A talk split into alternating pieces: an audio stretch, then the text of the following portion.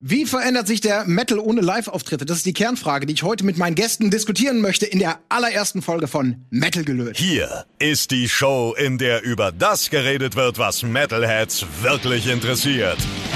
Metal gelöst, der Metal Talk von Rocket Beans TV und Radio Bob. Und hier kommt euer Host, Colin Gable.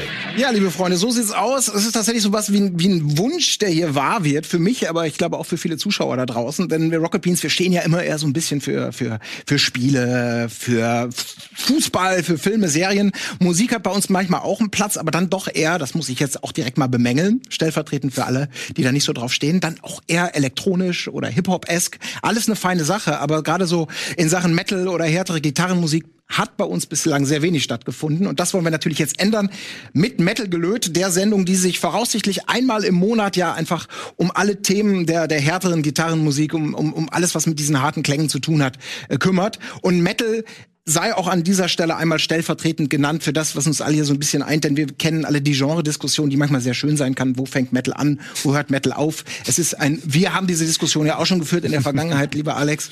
Und äh, deswegen ist Metal für mich jetzt einfach mal so synonym äh, für das Banner, unter dem wir uns ja alle eingefunden haben zur ersten Folge. Und ich freue mich sehr darüber, dass wir uns quasi physisch hier eingefunden haben, denn Corona ist natürlich das große Thema der Stunde seit einigen Monaten und voraussichtlich ja auch noch einige Zeit in die Zukunft gedacht. Ein Thema, was unsere gesamten Leben äh, maßgeblich beeinflusst, aber auch ganz konkret den Metal. Denn der Metal ist eine Sache, die auch ganz stark einfach durch Live-Erlebnisse, durch Konzerte mitgeprägt wird. Und das kann man ja so pauschal einfach mal hinstellen. Live-Konzerte finden dieser Tage eigentlich nicht statt. Was heißt das dann also für eine Musikrichtung, die ganz klar mit dem, mit dem Miteinander, mit dem Wir-Gefühl im Publikum, mit der Band und so einfach groß geworden ist? Was bedeutet das und welche Folgen wird das haben? Das sind die Themen, über die wir heute sprechen wollen. Jetzt habe ich aber hier eingangs genug alleine gesabbelt, denn ich habe fantastische Gäste hier. Und wir starten mit dem Gast zu meiner Linken. Da sitzt nämlich Mike Weichert. Mike ist Gitarrist der Band Heaven Shall Burn.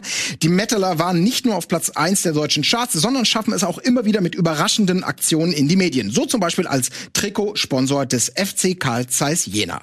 Mike, Schön, dass du da bist. Hallihallo. So, du bist die Nummer eins von drei und Nummer zwei machen wir direkt weiter. Zu meiner Rechten direkt sitzt nämlich Merle Döring und sie ist Managing Director bei Black Harbor Entertainment, einer Booking-Agentur aus Hamburg und sie hat im Moment viel Arbeit für wenig Geld. Darüber hinaus ist sie Managerin der isländischen Viking-Metal-Band ähm, Skullmöld. Skullmöld.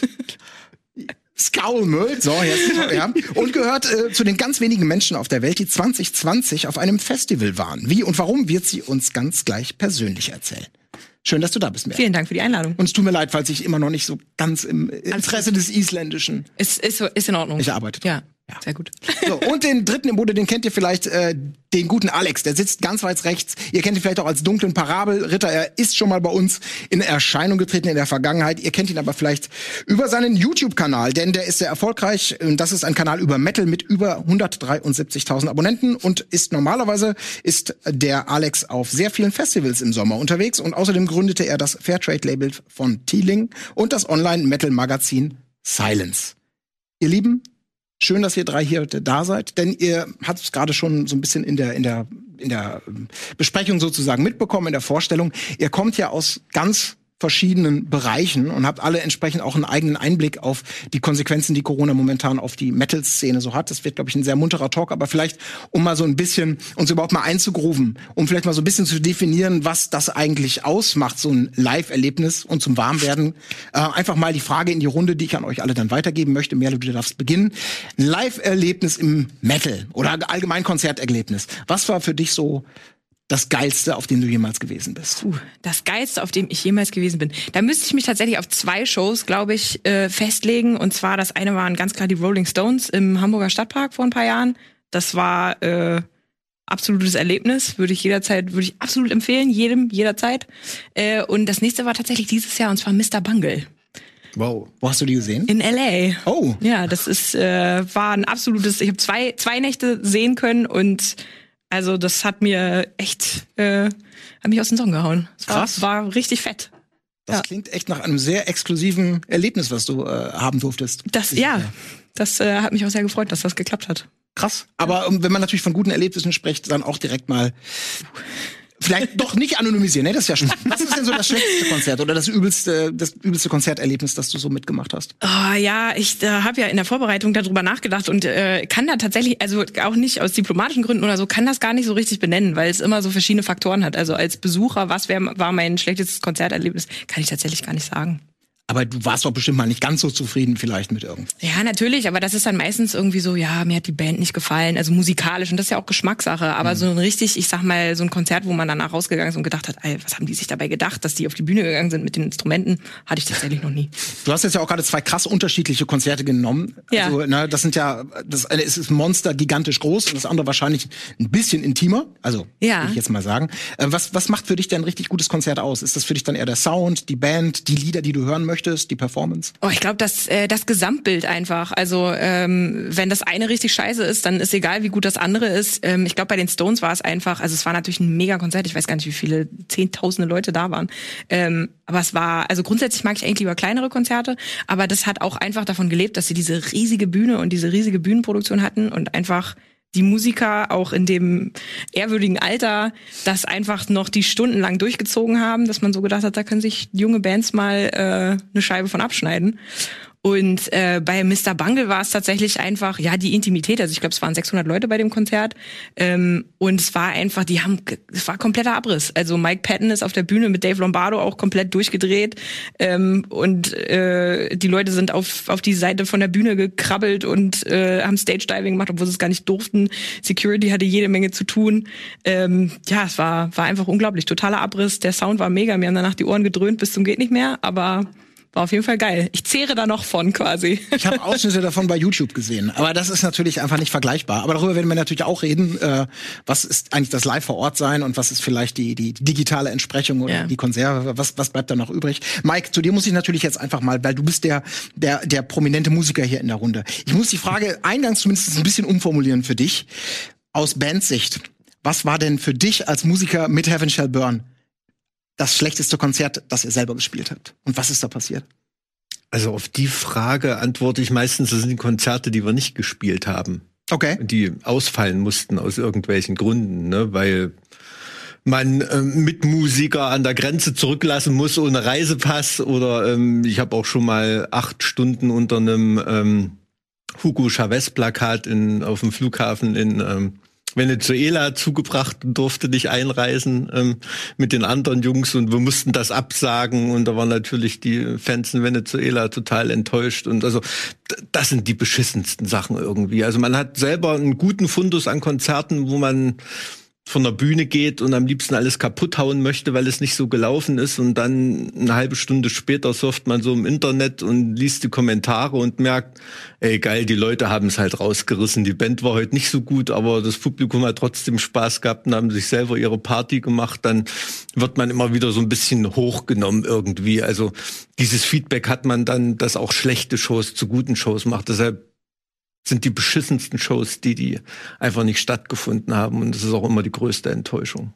Aber jetzt stelle ich mir sehr spannend vor. Ich meine, du bist einerseits ausführender Künstler, du kennst also den, den Blick von der Bühne ins Publikum und wie sich das mhm. anfühlt und was man vom Publikum erwartet. Aber du bist ja selber auch Fan. Mhm. Ähm, was war da das beste Konzert und kannst du das überhaupt noch so wie soll ich sagen, äh, so mit dem reinen Fanblick genießen oder ist da die Analyse irgendwie immer mit dabei?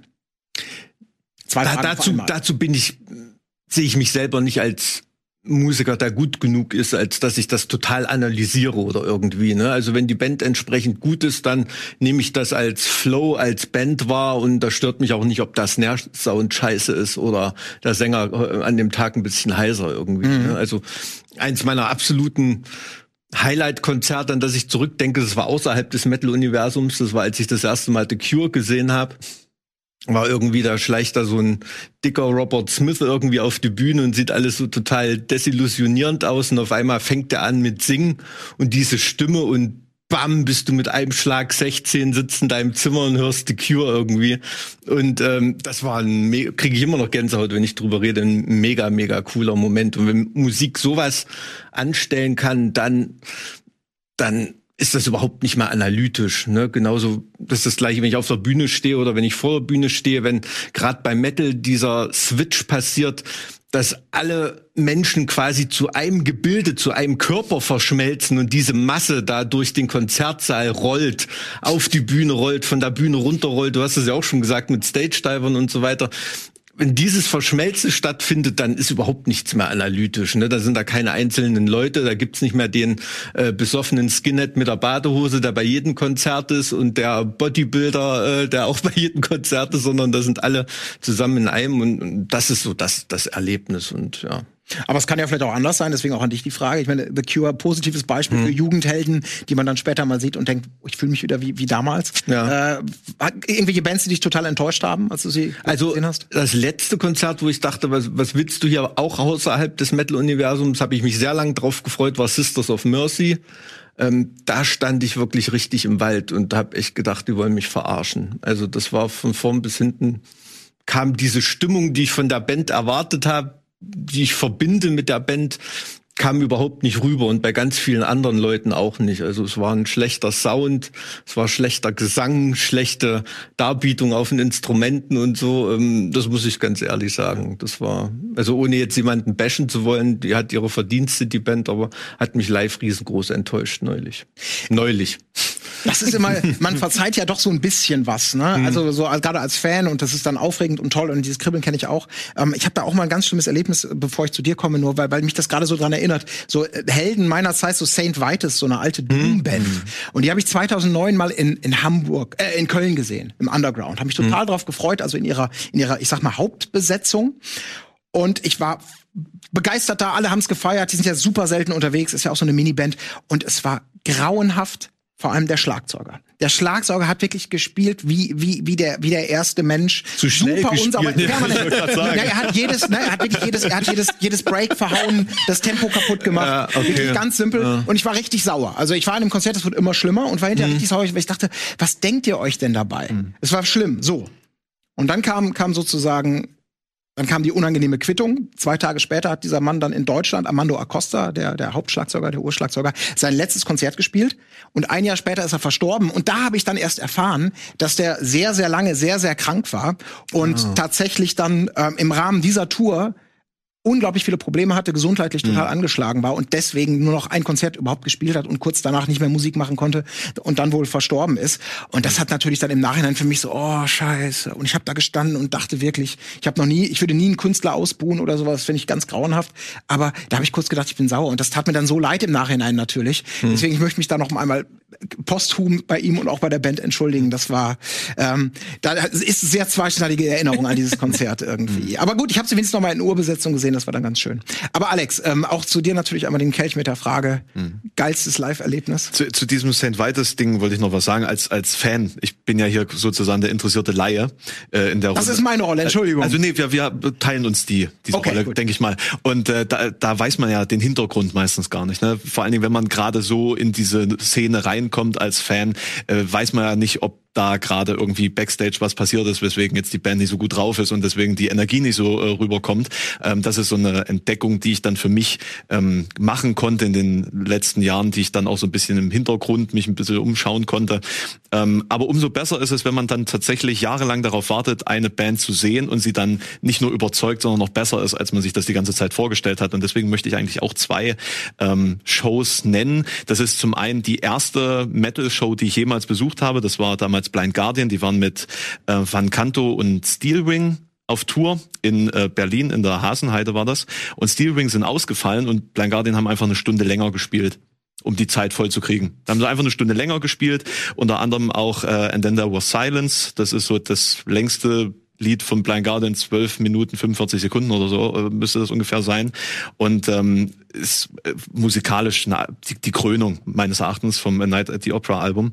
Und ähm, danach nie wieder live gesehen und auch sehr selten noch gespielt. Und äh, bei meiner ersten Show meine absoluten Lieblingslieder alle durchgespielt, in der ersten Reihe gestanden, alle haben gesungen, alle lagen sich in den Armen und dieses, dieses wahnsinnig innige Gefühl, da zum ersten Mal mit dieser Community auch äh, zu interagieren und zu merken, wie man eben zu diesem Ball wird, der dann durch den äh, Konzertsaal ähm, sich bewegt. Das war großartig und deswegen ist auch so mein mein bestes Festivalerlebnis, das ich jemals so hatte, äh, die 20 Jahr Feier von In Extremo gewesen. Das war auf der Lorelei vor genau fünf Jahren, glaube ich.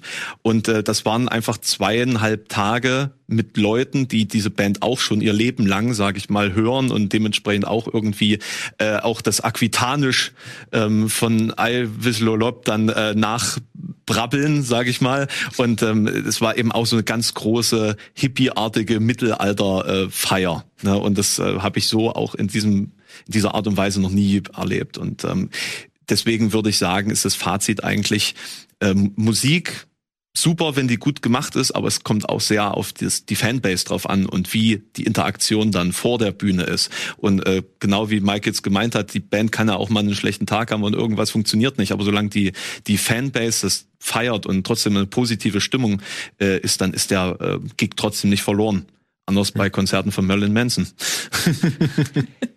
Ja, gut, ich meine, das empfindet wahrscheinlich dann auch jeder immer so ein bisschen anders. Das ist ja auch ein so In Wacken hat das, glaube ich, keiner anders. Ich wollte gerade sagen. Das ja, okay, dachte ich auch gerade, okay, wenn ich jetzt doch ein schlechtestes Erlebnis benennen ja. müsste. Ich glaube, das ja. Konzert von Marilyn Manson in Wacken war wirklich so, wobei ich es nicht ganz gesehen habe, sondern man Niemand ist, nach einer Zeit, ganz man ist nach einer Zeit dann einfach gegangen, weil man so dachte, okay, wie viele Mikrofone willst du da jetzt noch kaputt schlagen? Backstage? Oh, das ist aber okay, wenn man da solche Einigkeit herrscht, ich glaube, dann kann man ja, aber ich, Stempel, ich, ich glaube, gutes Konzert. Ich glaube, das zeigt auch, dass da, wenn der Funke überspringt, das hat gar nicht immer so sehr was mit der Qualität der, der Band zu tun, die da, die da. Nee, nee, es ist das Gesamtbild spielt, ne? einfach, ne? Manchmal springt der Funke, wie du sagst, eben auch über, wenn die Band gar nicht so, so mhm. gut drauf ist. Also eins meiner Highlights war auch, als ich das erste Mal Creator gesehen habe live. Ähm, als Jungspund, äh, die hatten Biohazard mit als Vorband. Auf der Tour war ich auch, in Osnabrück in der das, das erste Euro-Tour von Biohazard, die haben da wirklich alles kurz und klein geschlagen und ähm, äh, Creator kommen da auch so wirklich Anfang der 90er mit Anti-Nazi-T-Shirts in Gera auf die Bühne, ne, wo wirklich ähm, dutzendweise Nazis da im Saal waren. Ne, und das war so ein Statement für mich, das war total wichtig, dass das eine, eine Band macht ne, und, und, und auch dort Fahne zeigt, ähm, wo, ähm, wo es mal nötig ist, mhm. nicht immer nur Preaching to the Converted und mhm. sowas. Und das hat mich damals auch total begeistert, unabhängig von der Musik als Gesamtpaket. Ja. Ne? Darum geht's ja immer. Genau, aber ihr habt es gerade gesagt, äh, gerade weil wir aus dieser, aus dieser, aus dieser, auch dieser Fanperspektive geredet haben, das Gemeinsame, das Zusammenerleben, zu, zu einer Menschenmasse wachsen, das ist ja eben genau das, was in diesen, diesen Tagen einfach nicht möglich ist oder so mhm. gut wie gar nicht mehr passiert. Und das hat natürlich auch mannigfaltige Auswirkungen, über die wir ja so ein bisschen reden wollen auch hier. Und Merle, ähm, Du bist ja eben mit einer Band als, als Managerin verbandelt. Du machst Booking. Mal ganz pauschal gefragt, wie ist denn aktuell so deine Einschätzung? Wie ist der Stand der Dinge der Szene zu Corona-Zeiten? Ich, ich, glaube, du hast es vorhin gut zusammengefasst mit viel Arbeit und kein Geld momentan, zumindest für, für unsere ähm, Sparte äh, in der Industrie oder für, unsere, für unseren Jobbereich. Ähm, ich glaube, momentan ist es einfach, also jetzt wird es so ein bisschen ruhiger, weil sich alle darauf einstellen, vor, ich sag mal, zweitem Halbjahr 2021 wird nichts so laufen, wie es ist, äh, wie es war. Und ähm, ich glaube, inzwischen shiftet das so ein bisschen. Also vorher war das so, man hat sich darauf eingestellt, okay, äh, es werden Veranstaltungen werden noch verboten sein, aber inzwischen ähm, muss man sich darauf äh, vorbereiten, dass es andere Probleme geben wird. Also selbst wenn einige Länder Veranstaltungen wieder erlauben, dann ähm, wird es Einreiseprobleme geben für einige Bands oder für einige Musiker von Bands. Ähm, es wird äh, kurzfristig irgendwelche Regulierungen geben. Wenn man in den letzten 14 Tagen in Deutschland war, dann darf man plötzlich nicht mehr nach Polen ein, einreisen. Also man wird da spontan irgendwie noch versuchen müssen, ähm, das rumzureißen in, im zweiten Halbjahr ähm, von 2021 geht ganz stark von aus. Und man muss halt auch schauen, wie viele Venues und wie viele Veranstalter überleben. Ne? Das ist, glaube ich, so die ganz entscheidende Frage. Was ist denn da so dein Eindruck momentan? Hast du schon von vielen Opfern gehört? Von einigen schon, ja. Also ich hatte schon einige Sachen, die jetzt Ende diesen Jahres hätten stattfinden sollen, wo wir dann gesagt haben, okay, verschieben wir auf Ende nächsten Jahres. Und dann hieß es, ja, sorry, Venue macht jetzt dicht. Da müssen wir uns ein neues Venue suchen. Ähm, es wird wahrscheinlich noch viel mehr kommen, gehe ich von aus. Äh, in, Im Ausland habe ich das tatsächlich noch nicht so viel mitbekommen, ähm, aber in Deutschland, glaube ich, sind noch viele so in der Schwebe und in der Hoffnung, dass da die Regierung vielleicht doch noch ein bisschen den Arsch hochkriegt. Ja, ich meine, es ist halt, sind ja ein, ein, einen minimalen Blick, den wir überhaupt in diese, in diese, in diese Industrie auch nur werfen können, weil äh, dazu gehören so viel mehr als Musiker, Booker, Veranstalter. Das ist ja ein, ein gigantischer, gigantischer Zweig äh, und alle hängen sozusagen in irgendeiner Art und Weise mehr oder weniger dran. Ähm, wie ist das denn, wie ist das bei dir, Mike? Ähm, ihr habt jetzt ja als Band auch alle reguläre bürgerliche Berufe. Ist das dann sowas, wo man sagt, dieser Tage, puh, ein Glück, dass ich, Oma würde sagen, was Vernünftiges gelernt habe? Ähm, ja, absolut. Also für uns, wir sind da ja schon was Besonderes, denke ich, dass wir ähm, unser Sänger, ne, der arbeitet auf einer Intensivstation zum Beispiel, der hat natürlich gerade einen Haufen Kundschaft oder hofft keine zu haben, sagen wir es mal so. Ähm, ähm, das, das ist schon ein Glücksfall. Das ist was, was uns immer unabhängig gemacht hat und macht uns ähm, auch jetzt irgendwie unabhängig. Aber trotzdem verdeutlicht einem das jetzt auch erstmal noch, was für ein großer Teil des Lebens das überhaupt ist. Ne? Also bei dir wird das ja sicherlich genauso sein. Man plant mit Plan A, B und C und D wahrscheinlich noch für irgendwelche Touren.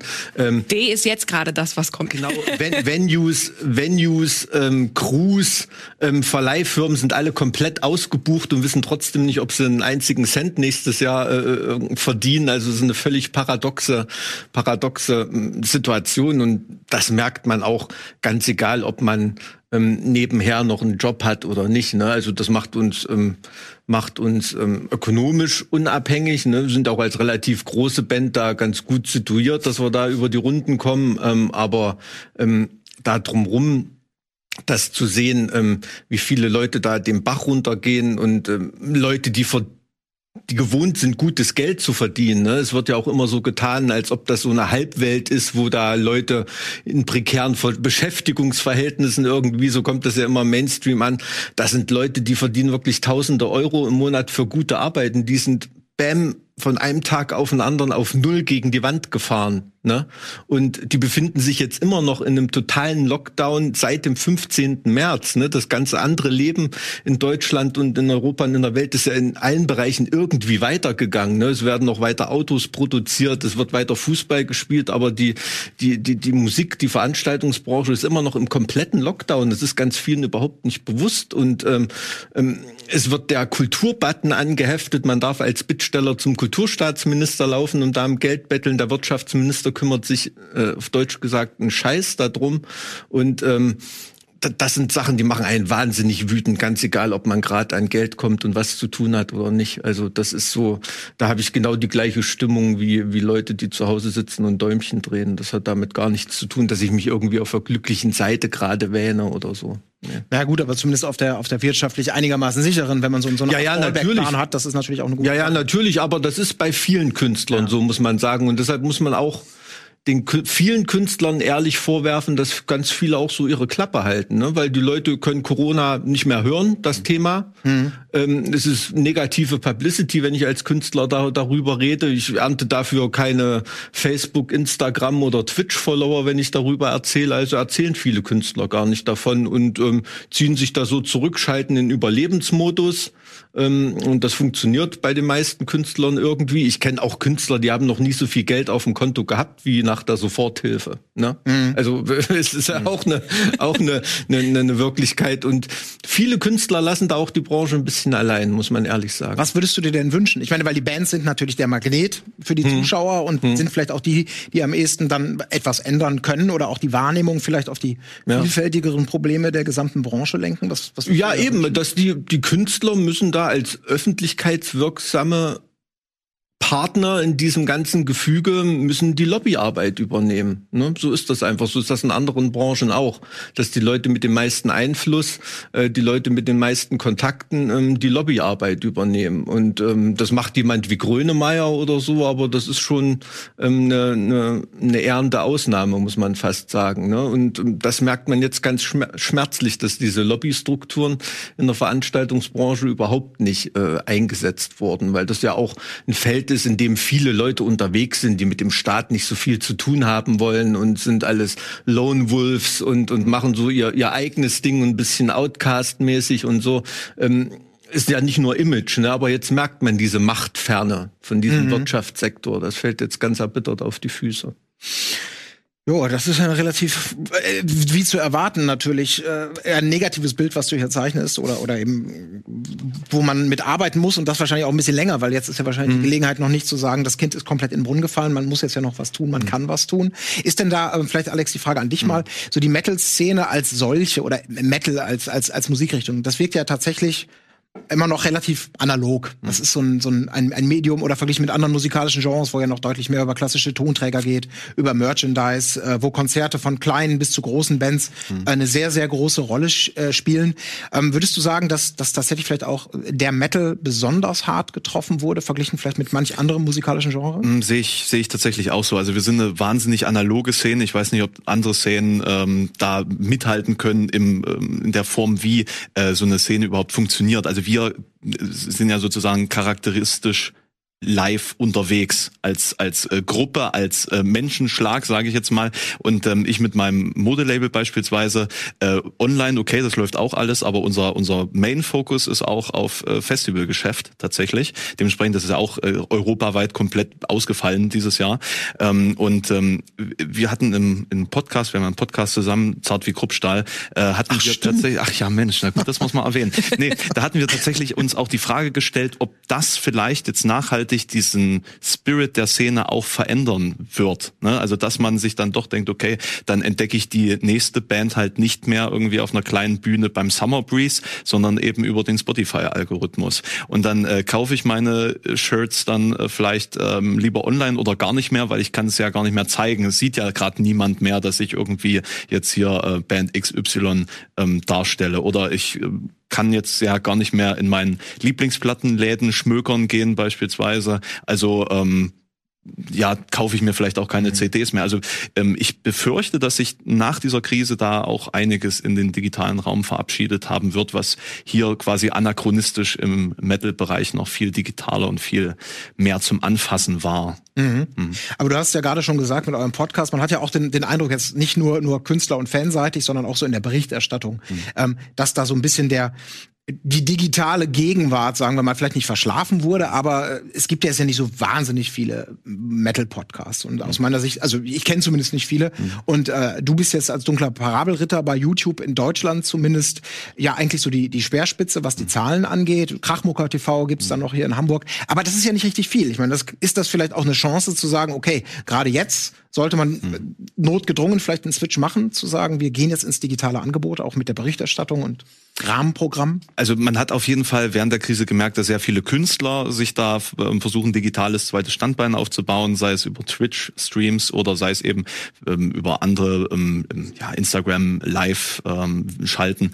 Aber ich habe das Gefühl, ähm, dass es eine kurze Zeit ein Überangebot gab mit so Online-Konzerten und ähm, irgendwelchen ähm, den, den Versuchen, das irgendwie dann live zu übertragen und sich das dann sehr schnell wieder totgelaufen hat. Vielleicht, weil man noch nicht so richtig verstanden hat, wie man jetzt mit diesen neuen Medien umgeht, weil man noch keine richtige Konzeption hat. Es gibt natürlich auch äh, Gegenbeispiele, bei denen es absolut großartig funktioniert. Also Trivium sind da, glaube ich, weltweit äh, ganz vorne mit dabei, die verstanden haben, wie ähm, in der Corona-Zeit, aber auch im digitalen Zeitalter eine Band funktionieren kann, ähm, die sich da ihr eigenes ähm, Streaming-Studio mehr oder weniger aufgebaut haben, also Live-Bühne, wo sie sozusagen in so einem ähm, Hangar, in so einem Flugzeughangar jederzeit ein Konzert geben können für die Welt sozusagen, ne, unabhängig von allen ähm, ja Flugbeschränkungen und ähm, allem, was quasi in der Welt passiert.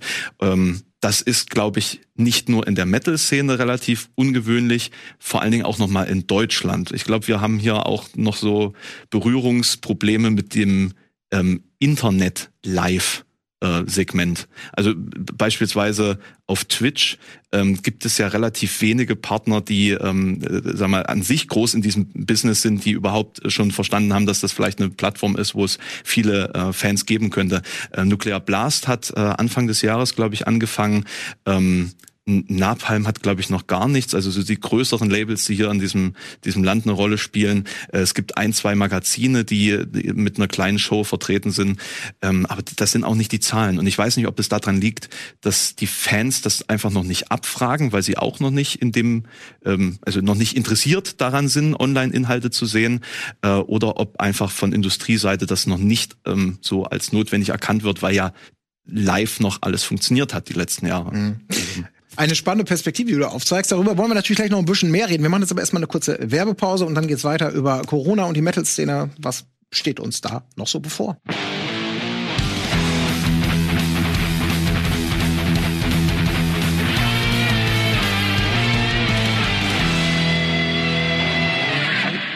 Herzlich zu, willkommen zurück zur Premierenfolge von Metal Gelöt mit dem großen Thema der Stunde. Metal in Zeiten von Corona. Hässlich zurück, herrlich. Hässlich zurück? Hässlich zurück. Nee, das war so weggeschnoddert nur.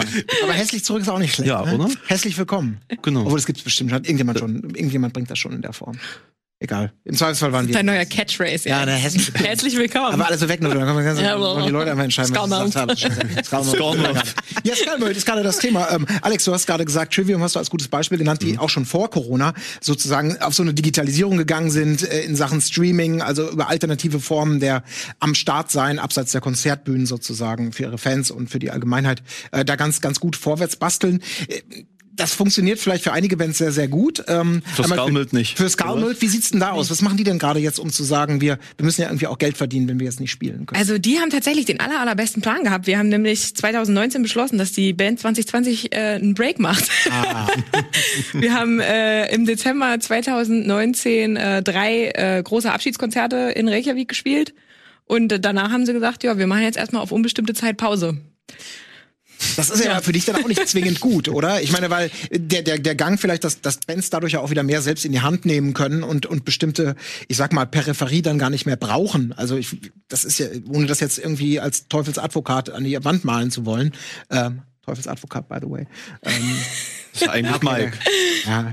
Nee, ähm, ist das denn, ähm, wie, wie siehst denn du das jetzt so ganz persönlich äh, für dich? Ich meine, es ist schön, mal so eine geplante Pause zu machen, aber ähm, ja, dann hast du ja vielleicht auch weniger zu tun in dem Bereich. Also tatsächlich war das, äh, ich meine, Skymild ist ja Gott sei Dank nicht die einzige Band, auf die ich mich finanziell stütze, ähm, sondern äh, da ist ja Gott sei Dank ein großes, äh, ein relativ großes Spektrum auf meinem Roster. Aber ähm, bei der Band war es tatsächlich so, dass die mir jetzt mit der geplanten Pause äh, tatsächlich am besten geholfen haben, weil wir halt darauf ausgelegt hatten, okay, was machen wir jetzt? Weil wir müssen ja das Publikum an der Stange halten. Und hatten halt geplant, okay, wir haben diese Konzerte in Reykjavik aufgenommen, wir machen da jetzt eine Blu-ray draus. Ähm, dann schreibt Joel McIver gerade ein Buch über die Band, das wird auch released. Also wir hatten da schon Alternativen, die natürlich auch irgendwie Einkommen generieren. Gott sei Dank lebt die Band auch nicht nur davon, ähm, äh, von der Band selber oder von dem vom Musikmachen, sondern die haben auch alle gut bürgerliche äh, Jobs. Ähm, Genau, also äh, da ist es mit anderen Bands, die halt nicht geplant Pause gemacht haben, tatsächlich schwieriger, weil wir halt viele Tourneen geplant hatten und auch Festivalauftritte. Und ähm, das ist jetzt alles ja abgesagt, vertagt, verschoben. Ähm, leider, also ich bin von dieser Digitalisierung in Hinsicht auf Konzerte gar nicht so ein Fan, weil ähm, mal abgesehen von meinem persönlichen ähm, Geschmack in Bezug auf, ob man nun dieses Live-Erlebnis sich ins Wohnzimmer holen kann oder möchte, ist es auch einfach so, wenn das Ganze jetzt äh, langfristig der Plan ist, dann bin ich arbeitslos als Agent. Weil äh, um bei sich zu Hause im Hangar ein Konzert zu spielen, braucht die Band keinen Booking-Agenten. Und ähm, ich glaube auch, dass einfach dieses äh, Erlebnis, wo wir ja auch im Intro alle drüber gesprochen haben, dieses man wird, man wird eins, die Masse wird eins ähm, und man hat ja deswegen auch andere Erlebnisse. Also ob die Band nun gut ist, ob das Publikum besonders gut ist, vor allem wenn man mit einer Band auf Tour ist, ist es immer, also ich finde es immer großartig zu sehen, wie die, die Bands oder wie das Publikum von Spielort zu Spielort unterschiedlich wahrgenommen wird oder wie, äh, wenn man nach, nach Osteuropa fährt, zum Beispiel in Rumänien, wie die Leute da abgehen für jede Band, die einfach kommt. Einfach weil da noch nicht diese Übersättigung stattgefunden hat vom Live-Markt. Und tatsächlich glaube ich, dass diese Corona-Pause relativ gut war für diese Übersättigung. Also ich habe das an mir selber auch gemerkt, ähm, dass halt das Publikum nicht mehr so verwöhnt ist, weil man halt nicht mehr so in Hamburg irgendwie fünf Metal-Konzerte in der Woche hat. Ähm, aber ich glaube auch langfristig, dass ich nicht die Einzige bin, die halt diese digitale Lösung ähm, nicht, nicht äh, als Dauerlösung sieht. Also ich glaube, das ist nur eine Überbrückung. Die Frage, die sich mir da stellt, ist tatsächlich, kann man verlernen, wie schön so ein Live äh, Erlebnis ist. Also wie, wie lange dauert es, bis man sich gar nicht mehr an dieses Gefühl zurückerinnern kann? Und was ist mit ähm, Jugendlichen beispielsweise, die jetzt dieses Jahr vielleicht zum ersten Mal auf Konzerte oder auf Festivals gefahren ähm, wären, um sich dort anzustecken, zu infizieren, aber nicht mit dem Coronavirus, sondern mit dem Live-Virus, sage ich jetzt mal. Äh, und was macht das mit denen, wenn die einfach jetzt ein, zwei, drei Jahre äh, in ihrer Prägungsphase das gar nicht miterleben? Äh, b- b- missen die dann irgendwie so ein Gefühl, was sie niemals hatten? Vermutlich vermutlich Das kann nicht. ich mir nicht vorstellen, weil du hast ja die Leute, die in dieser Prägungsphase jetzt gerade sind, die sind ja daran gewöhnt, dass alles digital stattfindet. Hm. Also für die ist das ja nicht irgendwie okay, jetzt lerne ich Konzerte kennen, das findet digital statt, sondern für die ist das okay, anstatt das Spiel zu spielen, gucke ich mir jetzt die Band an. Ach, das findet Während ich das Twitch. Spiel spiele Ja, genau. Ja. Das ist eine eine äh, große Sache an dieser digitalen Geschichte. Das hat äh, irgendwann mal ein Kumpel von mir auf Facebook so als Frage gepostet nach diesen ganzen äh, Live-Konzerten, die halt gestreamt wurden. Wie viele Konzerte hat man sich eigentlich zu Hause anguckt, ohne zwischendurch aufs Handy zu gucken oder ohne in die Küche zu gehen und sich äh, was zu essen zu machen oder also wie viele hat man wirklich von Anfang bis Ende geguckt, wie man es ja tendenziell bei einer Live-Show machen würde. Also abgesehen davon, mal zur Bar zu gehen, sich ein Bier zu holen oder vielleicht mal zur Toilette zu gehen. Ähm, und klar guckt man da auch aufs Handy, aber tendenziell halt nicht irgendwie, guckt man dabei nicht. Das ist aber für viele Instagram. Leute vielleicht auch gerade der Luxus. Ne? Ja, es ist Also, ein du- Luxus, wir, aber es wir ist haben uns da im Podcast an der Frage ja auch schon ähm, wirklich ähm, die Köpfe heiß gestoßen und ähm, ich muss ehrlich sagen, ich nehme schon sowas wahr und das merkt man ja auch ähm, bei Konzertgelegenheiten, die sich jetzt vereinzelt ergeben, dass dieser Hunger, boah, jetzt ist was los, ich renn dahin, dass das gar nicht so stattfindet. Ne? nee. Also solche solche Angebote werden ja unter den Bedingungen gar nicht äh, gar nicht so sehr wahrgenommen. Wo ich dir recht gebe, ist, dass hier ähm, 2040 niemand äh, im ähm, Neuronalimplantat Fernsehen in einer Runde sitzen wird und sagt, ja, mein erstes Live-Erlebnis, der Stream, den ich da und da gesehen habe, irgendwie, ähm, da, das wird nicht das, das gleiche aufwiegen können. Aber dieser Konzerthunger, dass man den verlernen kann, da, habe ich etwas, glaub ich etwas, die die Bedenken habe ich etwas. Ich habe da, ich hab da ein paar Beispiele tatsächlich zu diesem fehlenden, fehlenden, jetzt geht's wieder los Gefühl, auf das wir ja alle gehofft haben, als die Krise anfing, wo wir uns gedacht haben, okay, nächstes Jahr wird dann aber ein doppelt so gutes Jahr, weil jetzt plötzlich alle die ganze Zeit äh, doppelt so viele Veranstaltungen wahrnehmen. Äh, es gab jetzt natürlich ein paar Live-Veranstaltungen während des Sommers beziehungsweise bis jetzt, ähm, die dann mit diesen ähm, sag mal, ähm, Corona-Maßnahmen geregelt haben. Ich habe auch eine Veranstaltung gehabt während dieser Zeit. Ähm, beispielsweise ist jetzt nicht Metal thematisch, aber das MPS, das ähm, äh, fantastische ähm, ähm, Fantasie-Mittelalter-Spektakel-Dings. Ähm, die hatten ähm, so Musikveranstaltungen. Ähm, Minusgeschäft. Dann äh, lief jetzt das letzte Wochenende das Wolfszeit. Ähm, da normalerweise 1500 Besucher, da waren knapp unter 1000 da. Ähm, weiß ich nicht, ob das ein Minusgeschäft war, aber äh, nach Erfolg und nach es gibt endlich wieder ein Metal-Festival klingt das auch nicht. Ähm, und das war auch mit diesem Tim Bensko ähm, Konzert. Versuch, wo sozusagen verschiedene In Leipzig. Formen in Leipzig äh, von der Uni Halle ähm, verschiedene Testreihen durchgeführt wurden, in welcher Form kann eine ähm, Corona-korrekte Konzert ähm, Durchführaktion sozusagen abgehalten werden, äh, waren auch nur 1800 von einst geplanten 4000 vor Ort äh, was vermutlich auch an Tim Bensko lag, aber äh, ich, ich glaube, in, nee, in so einer Stadt wie Leipzig m, verkauft Tim Bensko 4000 Leute aus. Das würde mich wundern, wenn, wenn er es nicht täte.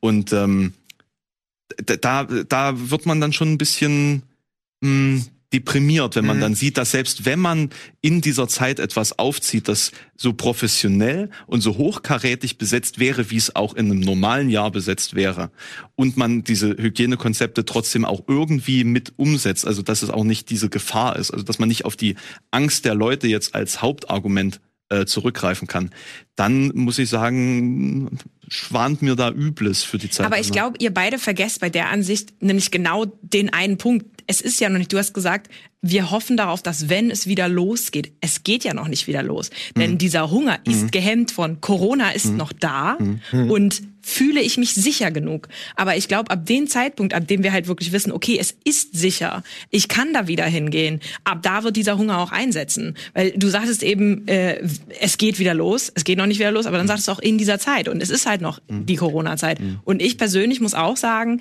ich weiß nicht, ob ich mich bei allen Veranstaltern, es ist ja dann bei diesen, bei diesen Hygienekonzepten auch immer die Frage, machen die Leute mit?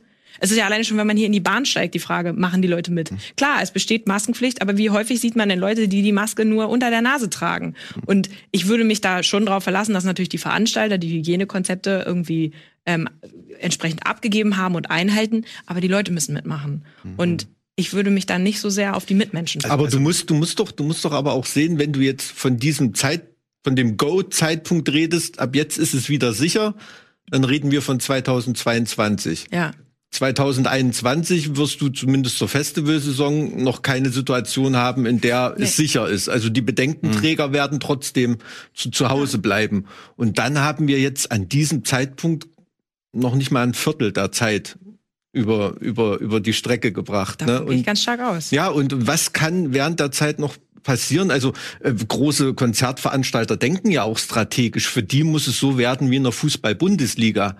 Ob da in dem Stadion ein Zuschauer sitzt oder nicht, das Konzert muss gespielt sein, ich muss das welt, weltweit äh, online in Medien vermarkten können und da muss der Rubel rollen. Ne? Hm. Also auf Deutsch gesagt, ich muss eine Festivalbühne aufstellen ja. können, die Band spielen lassen können und ähm, ob da Fans davor stehen oder nicht, das darf auf der Einnahmenseite gar nicht mehr so ein. Ja, aber der Rubel rollt ja online nicht, das ist ja das Ding. Also ich habe mit diversen das, von meinen konzeptionell ähm, ähm, ver, vernachlässigt worden ist in den in den letzten Jahren, weil gerade in der Metal-Szene sind ja Bands immer noch so drauf, äh, geil, wir haben haben das Konzert aufgenommen, lass mal eine DVD pressen. Ne? Das ist noch so State of the Art. Gegenbeispiel Wacken Worldwide. Ne? Also das lief ja. ja wohl sehr, sehr erfolgreich. Äh, hm. War aber für umsonst. Zwei, zweistellige Millionen Zuschauerzahlen äh, komplett von der Telekom bezahlt. Also Wacken hat sozusagen das, äh, die, die Gagen. Auch wir als Band haben also gutes Geld ganz, verdient. Ganz gutes, absolut. ganz gutes ja. Geld. Äh, normal, wie wir auch normal Gage hattet? Nein. Das, nee, nicht dasselbe. Mhm. Gut. Aber äh, trotz allem dann über Merch-Verkäufe und so sozusagen on top daran verdient und ähm, das ist ein Konzept. Alle waren am Ende happy damit, auch mit den Einkommensströmen. Wacken möchte das auch weiterhin, selbst wenn normal Wacken stattfindet, weiterhin äh, durchführen. Ab jetzt ähm, Telekom war happy, weil sie quasi viel mehr äh, bekommen haben, als sie da rein äh, investiert haben. Also ich weiß, wie viel es war. Ich werde es jetzt nicht sagen, aber es ist wirklich ähm, Marketingbudgetmäßig war es ein sehr guter Deal. Ähm, und da ist eben die Frage, funktioniert das gerade nur eben für Wacken, weil Wacken Wacken ist? Oder würde das auch für ein Summer Breeze funktionieren, wenn man sich dann entsprechende Medienpartner sucht und ähm, das dann eben als ähm, Online-Happening umarbeitet? Weil ich kann mir nicht vorstellen, dass eben so Großveranstalter, ähm, also was man im Metal-Bereich Großveranstalter nennen kann, das nächste Jahr überleben, wenn nichts stattfindet. Aber Summer Breeze hat ja quasi sowas in der Art versucht, also beziehungsweise haben es ja durchgeführt. Also es war ja nichts, es war diese EMFA-Geschichte, ähm, European Fest Metal Festival ja, Alliance. Genau. Und es waren insgesamt 13 europäische Metal Festivals, die mhm. sich da zusammengetan haben. Das Ticket hat für den Fan 6,66 Euro gekostet. Mhm. Ich weiß nicht, wie viele Bands gespielt haben, aber es war, äh, also insgesamt, es war aber übers Wochenende mehrere Tage was ja sehr günstig, also ich meine 6,66 Euro für so ein Wochenende Stream, das ist ja im Prinzip nichts ähm, für den Fan. Und trotzdem ist es ja nichts, wovon ein Festival oder ein Veranstalter überleben kann. Genau. Und auch bei Wacken, klar, das mag funktioniert haben, wenn die, also es, es hat funktioniert, mhm. aber es hat dieses eine Mal funktioniert. Und die Leute fanden es geil, weil sie wussten halt, okay, es ist diesen, dieses Jahr das einzige ähm, das einzige Festivalerlebnis, äh, was wir, was wir mitnehmen können. Mhm.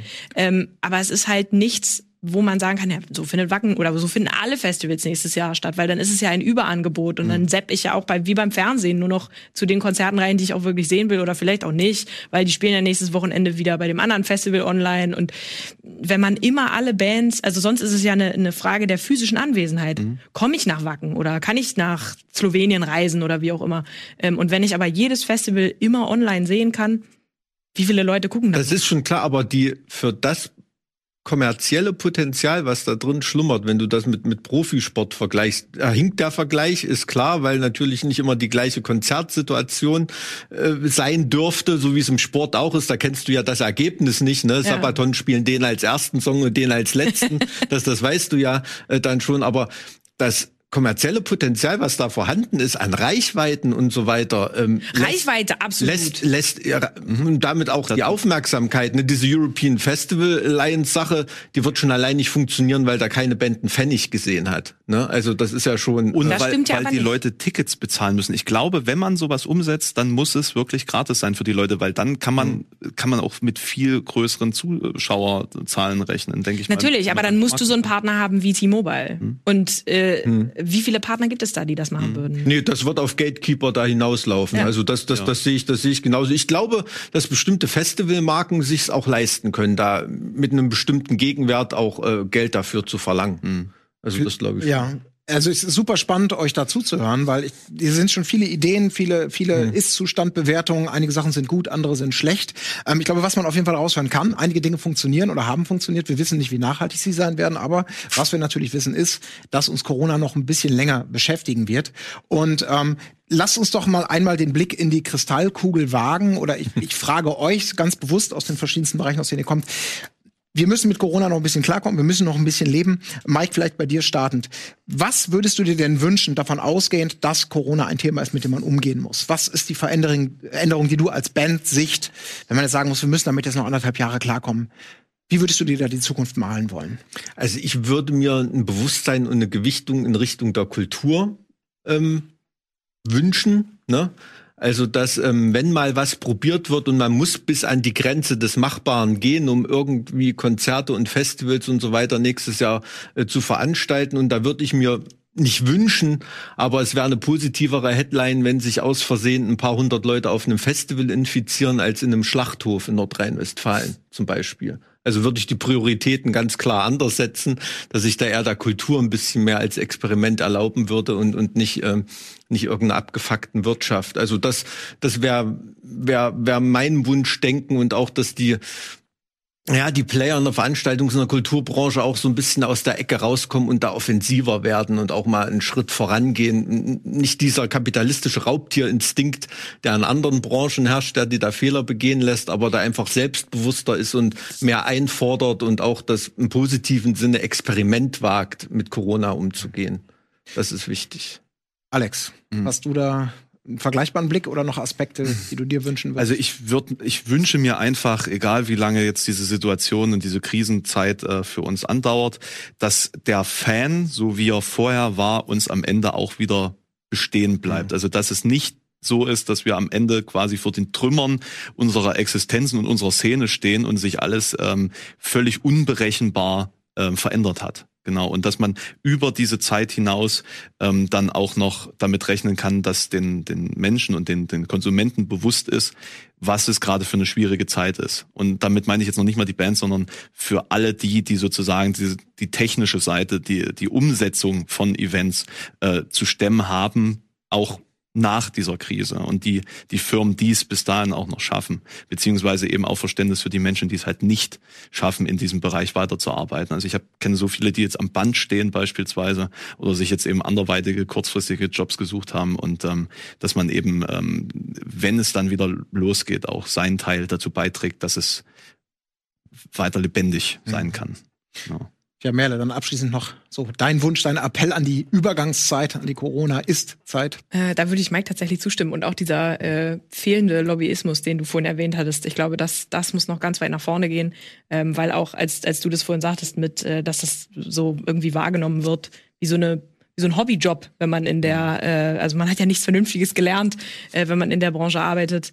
Ich glaube, da muss man ein Bewusstsein schaffen, dass das wirklich ein ernstzunehmender Wirtschaftszweig ist und ja auch ähm, zur deutschen Wirtschaft beiträgt und die Leute, die darin arbeiten, einfach momentan seit dem 15. März arbeitslos sind. Also von, von ich habe viele Bekannte, die in, an dem Tag oder den Tag davor von der Tour nach Hause geflogen sind. Mittendrin abgebrochen, zack, auf geht's nach Hause. Und dann seitdem stehen sie mit leeren Händen da. Also ich würde mir wünschen, dass da ähm, Zusammenhalt und bisschen mehr Lobbyismus stattfindet. Ja, das ist auf jeden Fall die, die, das ist, glaube ich, das Argument der Stunde. Wir müssen da in die Zukunft blicken. Wir haben eine Realität, mit der wir arbeiten müssen. Also lasst uns sie gemeinsam bestmöglich gestalten. Dann profitieren, glaube ich, alle davon. Boah, wir atmen jetzt mal ganz kurz durch, äh, trinken noch einen kleinen Schluck und danach kommen wir nach nur einem Superspot wieder mit was ganz anderem. Ja, wie versprochen wechseln wir das Thema, aber elegant wechseln wir das Thema, meine Lieben, denn jetzt soll es um etwas ganz anderes gehen, Metal und Gaming. Das sind so zwei Welten, die gehören sehr gut zueinander. Also anscheinend zumindest funktionieren sie, weil sie große Überschneidungen haben. Also viele Metaler sind Gamer und viele Gamer sind Metaler und vor ein paar Jahren gab es mal ein Spiel, was quasi beide Welten so geil verbunden hat wie eigentlich kein anderes Spiel. Und in diesem Spiel ging es auch um die Frage der Stunde unter anderem, wie kann man denn die Fanmassen am besten mobilisieren und für sich gewinnen. Ja, und um welches Spiel es geht, Gamer wissen es natürlich längst. Es geht um Brutal Legend. Brutal Legend, auf jeden Fall ein, ein Phänomenspiel, nicht wahnsinnig erfolgreich, aber tatsächlich, glaube ich, ein, ein Spiel, was unfassbar auf die Herzen der Metal-Fans gezielt hat. Ähm, Alex, du hast es gespielt. Wie, wie hast du das Ding so wahrgenommen? Wir haben es wahnsinnig gefeiert, tatsächlich. Eben diese ganzen Cameos, äh, weil im Endeffekt ja alles, was so Rang und Namen hat im Metal, ist aufgetaucht. Ich meine, Jack Black war die Hauptfigur. Schon alleine das ist ja mega geil. Und wenn man dann einfach irgendwie Lemmy in-game trifft oder ähm, ja, Ozzy Osbourne und äh, das dann alles so extrem überspitzt dargestellt wird, ist schon lustig. Da geht's ja irgendwie um so eine äh, so ein ähm, Königreich am äh, ja am Rande des Abgrunds und da gibt's irgendwie so eine äh, Lebensform mit ganz krassen Nacken, die kennen aber Metal nicht. Ne? Also die machen den ganzen Tag nichts anderes als Headbang, aber einfach so, weil sie die Musik nicht kennen. Und Jack Black bringt ihnen den Metal. Ne? Und das ist einfach so völlig absurd und überspitzt, dass wir uns äh, währenddessen sehr hart besoffen haben und das Spiel dann dementsprechend am Stück durchgerödelt. Äh, und ja, also es ist vermutlich deswegen kein äh, kein großer ähm, Erfolg geworden, weil es wirklich sehr spitz so auf Metal-Fans zugespielt zugeschnitten war, aber es war besser als erwartet, weil es an sich eher trashig rüberkam vom von der Story und dem, worum es eigentlich geht, aber aber das ist ja gerade die Definition von Kult, oder? Ja. Also wenn man im Metal von Kult redet, ist es ja ganz oft was, was ein bisschen gar nicht so erfolgreich ne? war und, und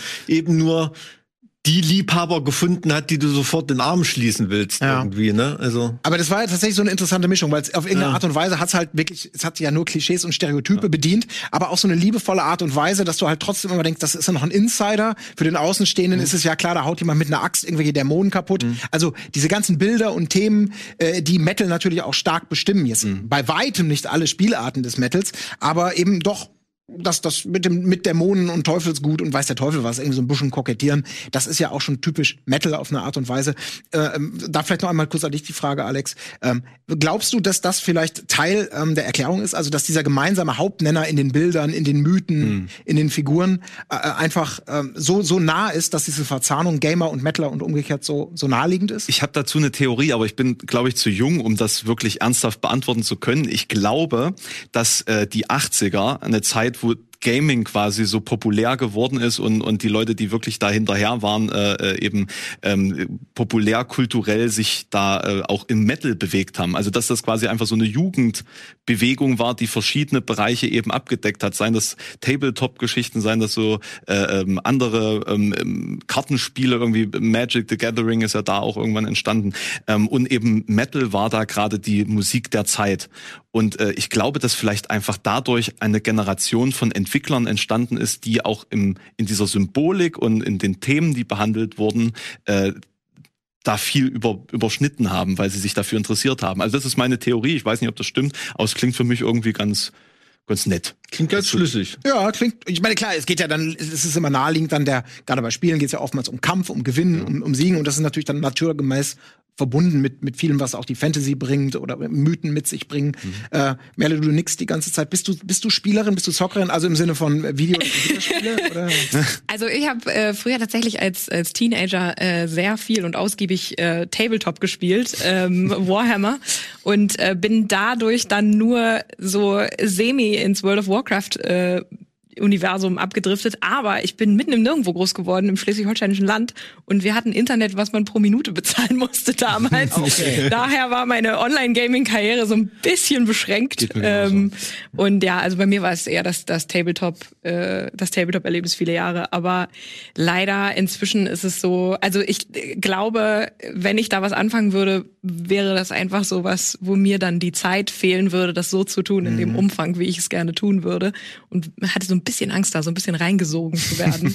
ähm, und das lässt das Leben momentan einfach ja nicht mehr so richtig zu. Ja, vielleicht. Aber vielleicht hat man ja als Musiker momentan unfassbar viel Zeit zu zocken. Oder bist du, bist du kein Zocker? Also damals hat man beim ganz früher, ne, ich erzähle ja quasi vom Krieg, ne, so so so alt wie ich bin, ähm, ich hatte wahnsinnig viel Zeit, Gitarre zu üben, während das Spiel auf der Datasette äh, noch geladen hat Aha. irgendwie. Ne? Also gerade auch in der ehemaligen DDR, wenn du den C64 hattest, da warst du schon der Chef im, im Neubaugebiet. Ne? Hm, da ging's ähm, ging's irgendwie rund. Und natürlich, wenn man auf Tour ist im Nightliner, äh, geht das auch nicht ohne Computerspiele. Ne? Da wird als, Wo als zur Hölle hast du eigentlich einen C64 zu DDR-Zeiten hergekriegt? Tja, privilegiertes Kind. Gott, was kennst du nicht, ne? Ja, eingetauscht, eingetauscht gegen gegen Nee, West. Westverwandtschaft. Informationen. Westver- Aha, die, haben, die haben sich dann Amiga 500 gekauft und haben den C64 Ah, ans, so. ans Ossi-Kind mit rüber gegeben. Ne?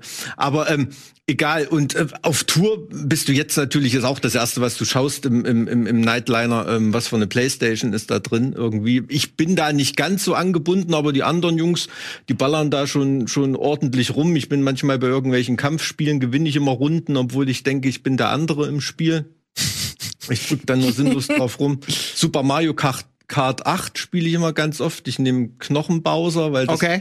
weil der aussieht wie auf diesem Dismember-Cover. Kennst du die Ja, erste ja. Dismember-Platte? Mit den, mit den ganzen Köpfen. Die Drachen, die da drauf sind, so sieht Knochenbowser bei Mario Kart 8 aus. Check's mal aus. Super. Ja. Also und deshalb liebe ich dieses Spiel immer noch. Es ist bis jetzt immer noch, nichts, nichts dran. Ich liebe diese Spiele, die aussehen, als ob jemand so eine Smarties-Packung hat fallen lassen. Weißt du?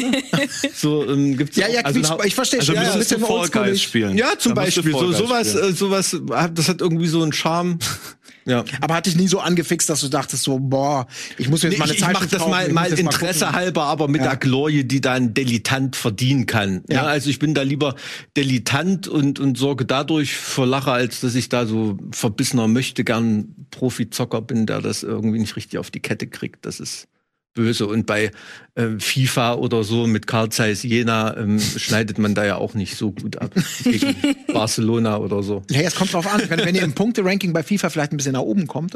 Ja, könnte sein. Ich meine, da seid ihr ja sponsormäßig eben gut dabei, ne?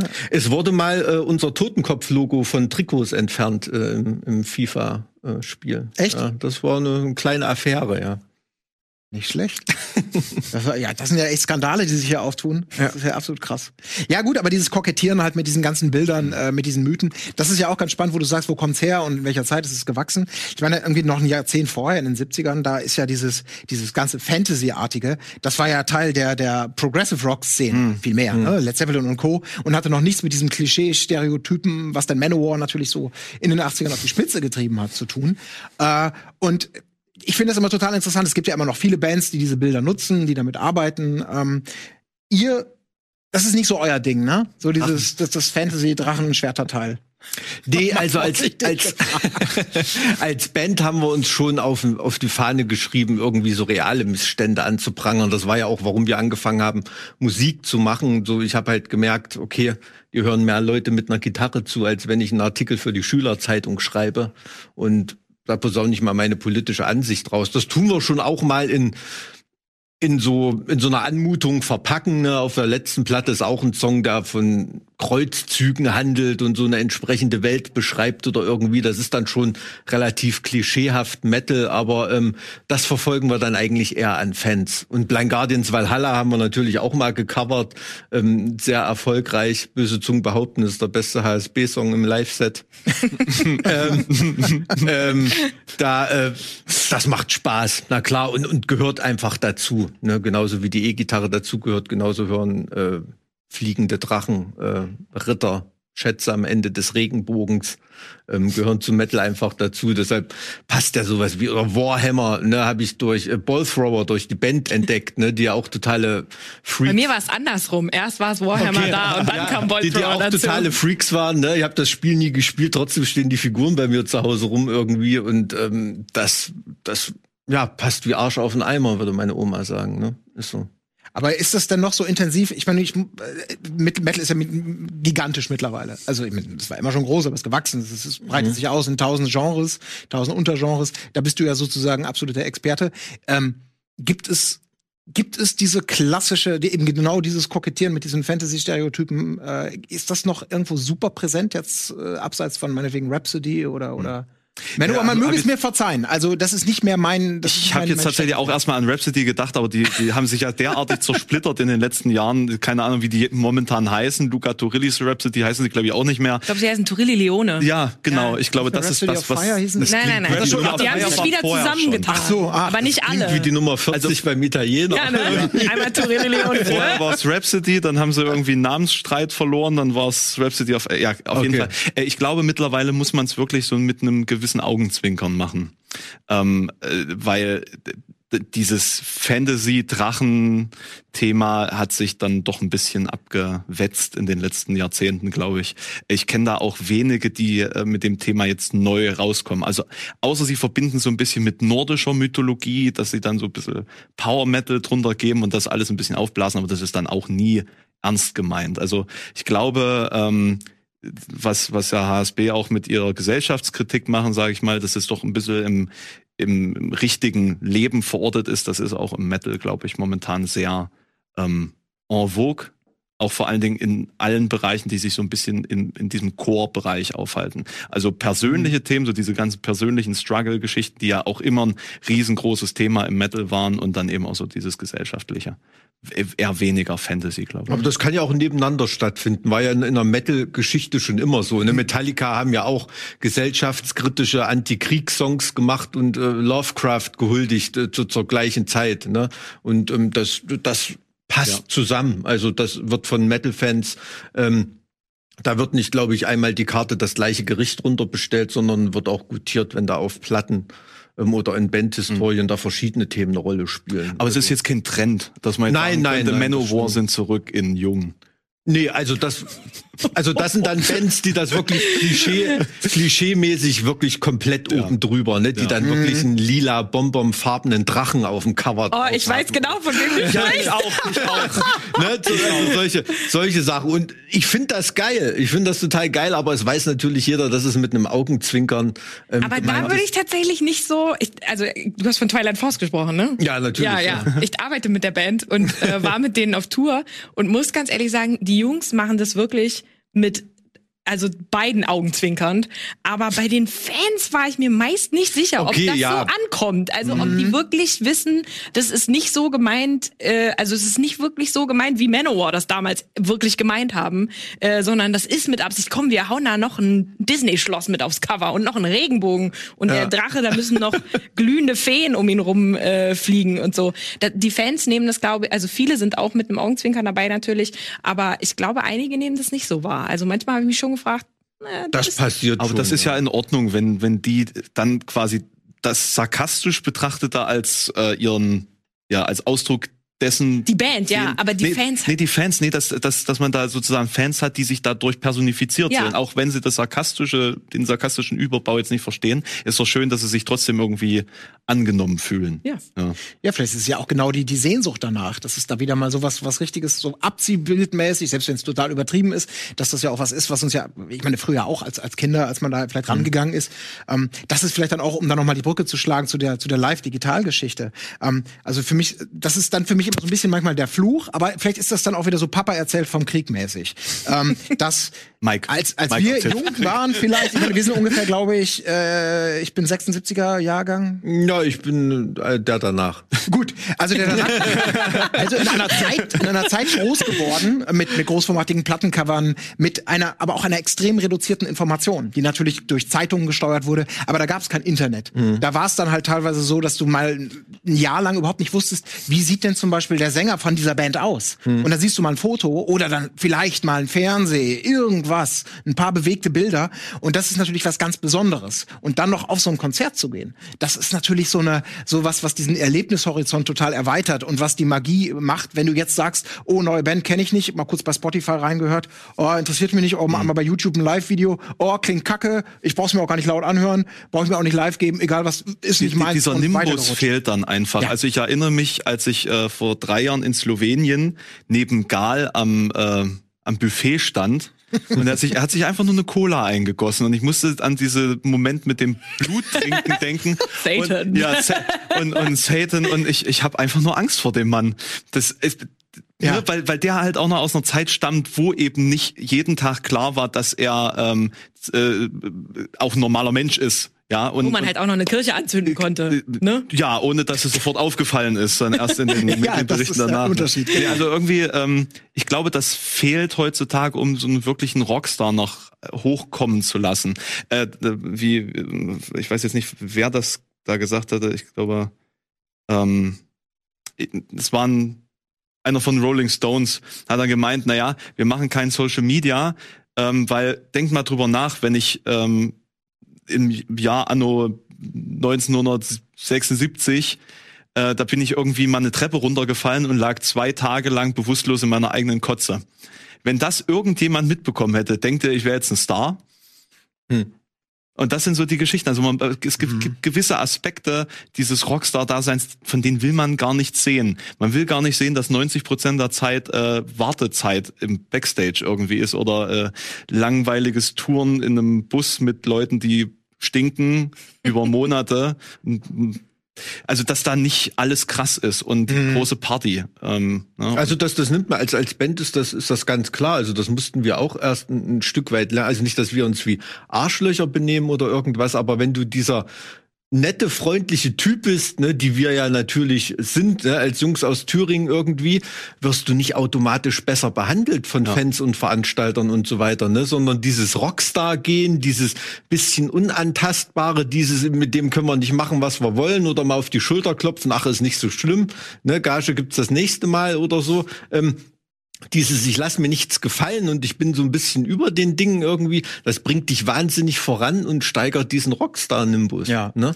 Ich glaube, das kommt das aber auch drauf an, was, also es kommt auf die Person drauf an, auf die Musikrichtung ja, ja, aber und, und auch auf deine Fans, ne? Also ja. das, ich war, ich hatte letztes Jahr das Glück, mit Devin Townsend auf Tour zu sein und der ist ja das absolute Gegenteil hm. äh, von einem Rockstar-Menschen, wie er sich so hat. Das ist einer der nettesten Menschen und der würde mit jedem Fan, also wenn da eine Autogrammstunde stattfindet, äh, die stehen auf dem 70.000 Tons of Metal, standen die, glaube ich, zwei Stunden an. Und er war für eine Dreiviertelstunde angekündigt und hat gesagt, nein, nein, ich bleib jetzt noch hier, weil da sind ja noch Leute.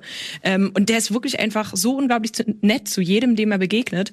Ähm, aber hat diesen, also ja auch unter Musikern hat der ja einen Status, dass die Leute hingehen und sagen, Mensch, also können wir noch ein mhm. Foto machen? Der hat ja einen Rockstar-Status, ohne aber halt dieses, mhm. äh, ich habe zwei Tage in meiner Gotze gelegen, also ohne diese ganze Party umrum. Also ich glaube, man kann das nicht so pauschalisieren. Aber er ist halt auch wirklich genial. Also ich glaube, es gibt niemanden, der, der äh, Devin Townsend in, in puncto Qualität oder künstlerische Schaffen ja. in irgendeiner Weise kritisieren kann. Er ist halt völlig erhaben über allen Dingen und er gibt halt auch einen Scheiß drauf auf mhm. alles. Und er, das ist halt auch alles irgendwie eine gewisse Comedy-Show.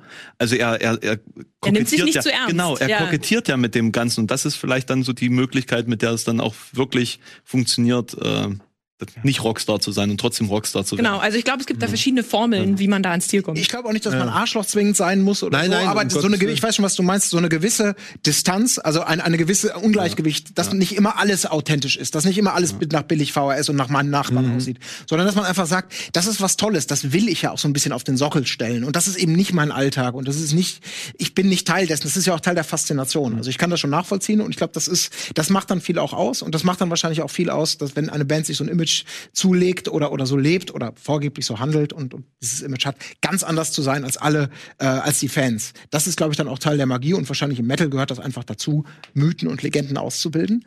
Und auf jeden Fall eine Zukunft, die spannend wird, äh, trotz Corona. Ähm, wir werden am Ball bleiben. Ich bedanke mich denn bei euch, denn wir sind leider, leider schon am Aber Ende. bevor Alex. wir das jetzt hier beenden, ja. Colin, bist du bereit für den Metal zu sterben?